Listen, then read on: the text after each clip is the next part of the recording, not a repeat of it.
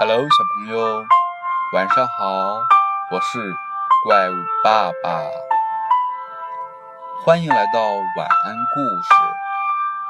今天要讲的故事是毛驴和白马。一天，毛驴和白马结伴去山区，在平川大道上，白马四蹄飞腾，不一会儿。就把毛驴甩到了后边。白马回头看见毛驴摇着两只大耳朵，不紧不慢地走着，非常着急，便朝毛驴大叫起来：“看你那慢吞吞的样子，我们什么时候才能到地方呀？你真是个庸才！”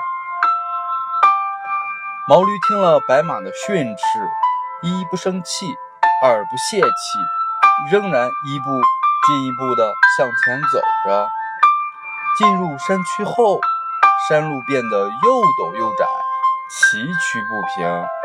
白马走得非常吃力，速度不知不觉地慢了下来。毛驴却加快了步伐，噔噔噔，走到了前面。白马看到毛驴走起。羊闯小路来这样轻松，不屑地问：“黑毛驴，你为什么走起山路来比我快呢？”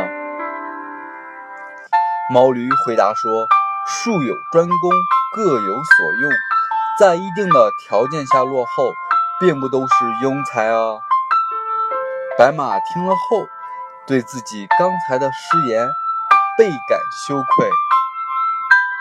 这就是今天的晚安故事，小朋友，明天见。